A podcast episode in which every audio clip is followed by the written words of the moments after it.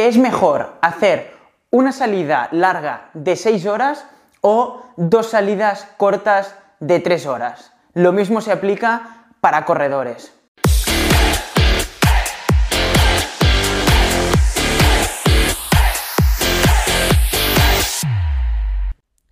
Si eres un deportista que tiene ganas de superarse y quiere llevar su rendimiento al siguiente nivel, nos encantaría poderte ayudar con este podcast y con todo el contenido que tenemos en Instagram, YouTube, Facebook y TikTok. Si quieres más, puedes ir a sagredotraining.com y ver qué es lo que se ajusta mejor a tus necesidades. Si entrenas siempre a bloque, como seguramente hacen tus compañeros, no vas a mejorar más. Para tener un rendimiento extraordinario no hay que entrenar mucho, sino entrenar bien.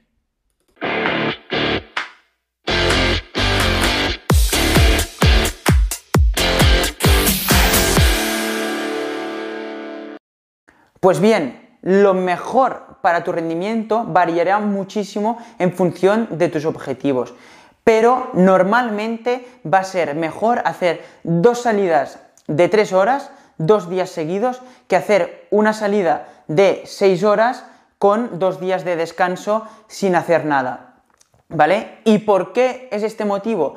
Porque evidentemente cuando haces una salida de 6 horas, la intensidad para mantenerla durante 6 horas ha de ser más baja, ya que la fatiga al final es muy alta. En cambio, en dos salidas de 3 horas, la intensidad puede ser más alta, desgastar menos al cuerpo, asimilar mejor ese entrenamiento y al día siguiente volver a sumar el mismo periodo de tiempo y asimilar mejor el entrenamiento con menos desgaste.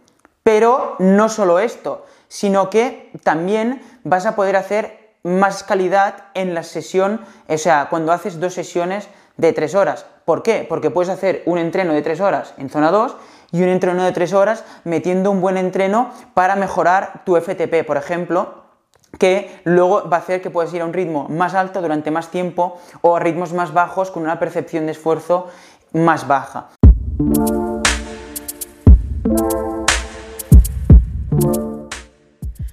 Rápido, si puedes pensar cómo has encontrado este podcast, posiblemente alguien lo ha compartido en Instagram o te han hablado de él o algo parecido. La única forma de que esto crezca es con el boca a boca. No te pongo anuncios ni hago sponsorizaciones. Lo único que te pido es que pienses cómo encontraste este podcast y que hagas lo mismo. Ya sea en un post, en una historia, compartirlo con tus amigos, con la grupeta, significaría mucho para mí y ayudarías muchísimo a otros deportistas como tú a empezar a entrenar bien. Por lo tanto, normalmente será mejor hacer dos días, tres horas seguidos que hacer un día, seis horas con dos días de, descanso, ¿vale?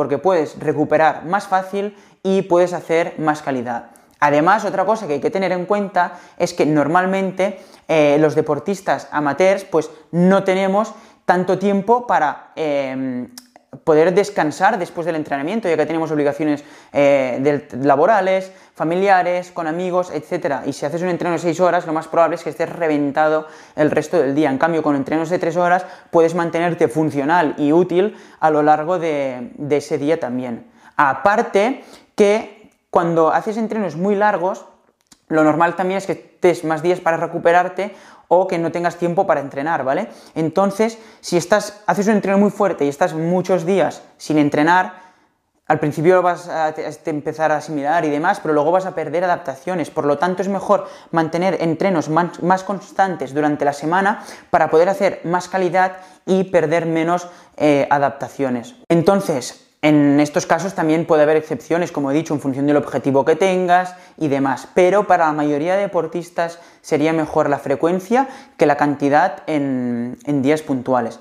Eso sí, eh, hay una cosa que es muy importante tener en cuenta para esta gran mayoría de deportistas, es que es muy importante también de vez en cuando eh, hacer eh, salidas largas, ¿vale? O hasta incluso si puedes una vez a la semana, perfecto, o una vez cada dos semanas o cada tres ¿Por qué? Porque también hay que entrenar la postura, la posición, ya sea corriendo, eh, en la posición en la bici, eh, las llagas, las molestias, em, hasta incluso la, mentalidad, ¿vale? No es lo mismo el sufrimiento de hacer muchas horas al sufrimiento de hacer intensidad, ¿vale? Entonces, Todo esto em, son aspectos que hay que tener en cuenta, como por ejemplo también, que me lo dejaba, la nutrición. Es muy importante también entrenar la nutrición simulando lo que vas a hacer en la, en la, competición. Si siempre haces entrenos muy cortos, pues tampoco vas a comer mucho.